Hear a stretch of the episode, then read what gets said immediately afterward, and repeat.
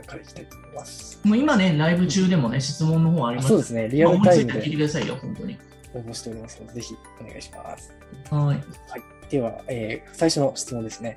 えー恥ずかしがり屋で質問ができないお子様の、えーお悩みです。大手塾に通っているのですが、恥ずかしがり屋なので、正確で質問ができずに、わからない問題がわからないものになっています。えー現在、塾の立ち位置は下の方です。本人は一緒にやりたい夢を叶えたいので、この状況を変えたいという思いです。ということですね。わからない問題がわからないまま。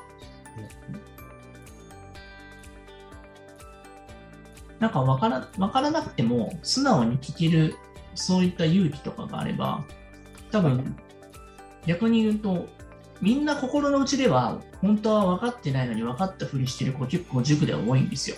ああ、もうこれがスタンダードということで。でも、ある一人ができたっていうので、はあ、よかった、みたいな感じで、そのまま結構終わってる子が多ああ、かったですからね。素直に分からないっていうことを言えることができたら、みんな結構、お前言ってくれてよかったわって思う子もいるかもしれないよね。あなるほど。一人が勇気を持って言うことがみんなのためになるということですね。うん。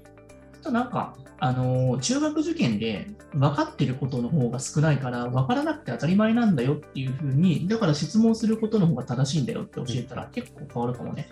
なるほど。確かに分からないことは質問すればいいっていうのは、まあ、結構欧米人の価値観だとありますけど、日本だと結構少ないですよね。なぜかというと、日本ってやっぱりできてることが当たり前の前提で進んでいくし、うんうん間違ってることはダメなんだっていうやっぱ教育受けてるじゃないですか、学校教育は。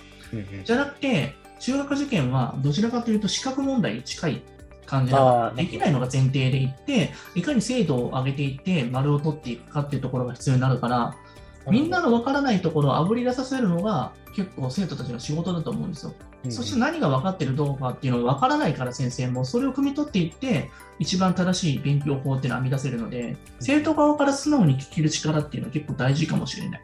なるほど。素直に聞くのもある種、実力が必要だということですね。それもね意識的にやっていかないと中1の勉強とちょっと違ったりするからやっぱりなんか親とかでもこの分かんないところがそもそも当たり前だよっていうことを言って、うんうんお医者さんだってさ、結局、処方箋出すときにさ、本当に何が正しいか分かんないから、副作用っていうのが分かってた状態でも出すわけじゃないですか。そうですね。うんうんそこでなんか反応がやばかったら止めてくださいね、次に出す薬変えますからって言うから、うんお医者さんってね、PDCA のプロだよ。なるほど。確かにそうですね。まうんあ、ある処方箋を出して、それが間違ってたらまた修正して。だからそこになりたいんだったら、今までその失敗を恐れずに、どんどんどんどん自分の考えとかっていうのを出せるようにしていくっていう環境が大事だし、お母さんの方も間違っていいんだよ。どんどんどんどん受け入れてあげて。ひょっとしたらお母さんは、あのまた間違えたの、こんなとこできて当たり前なのにっていうことを、そういったの言わなくても、そういうオーラを出してるかもしれないから、うん。なるほど。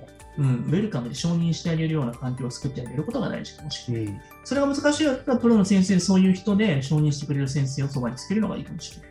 そうですね。まあ、その承認のパワーによって、まあ、塾でもある意味恥ずかしがらない勇気がだんだん出てくるかもしれないですね。まあ、他人の目をあまり気にしないということですよね。うん。人生においてその20年後その人はそばにいないから。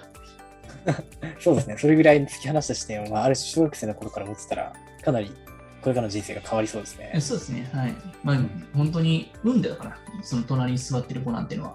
そうですよね。うん。確かに。なるほど。あんま気にしないということですね。周りのこと。お母さんもあまり他の他人を気にしないことですね。うんうん。うん。そうですね。じゃあ、ある意味、この子がしっかりこう勇気を持って質問できるようになったら、周りの子たちもすごくためになるかもしれないということですね。そうだよ。僕なんて何もできもしないのにできるとかって結構言ってたからね。いやでもそういう子が、はいはいはい。そうだよ。あの、その時全然運動してなかったのに、800メートル走とかでみんな手挙げるのが一番嫌じゃないですか、ああいうのって。はいはいはい。もうなんかその時間が嫌だったから俺やるわってなって、あそしてみたいな感じだったんだけど、別に何とも思ってないんですよ、その時の結果がどうなろうとか、後でめちゃめちゃ後悔するんだけどさ、まあいいやって感じだよね。すごいですね。まあなるほど。でもそういう子が一人いると、周りの子たちにとってすごくありがたい存在ですね。かっこつけてるわけじゃなくて、その場早くなんか終わりたいなって思ったんで、時間もったいないって思っちゃったんですよね。なるほど。そまあ、その時なんか後のことなんか何も考えてないですよ、はっきり言って。はいはいはい。うんなるほど。まあそれぐらいのその強胆さが結構重要ですかね。いやいやある種バカなんですよ、はっきり言って。うんなるほど。うん、そのぐらいなんかでも気にしないくらいがいいですよ。そうですね。うん。そんな感じですよ。はい。ありがとうございます。はい。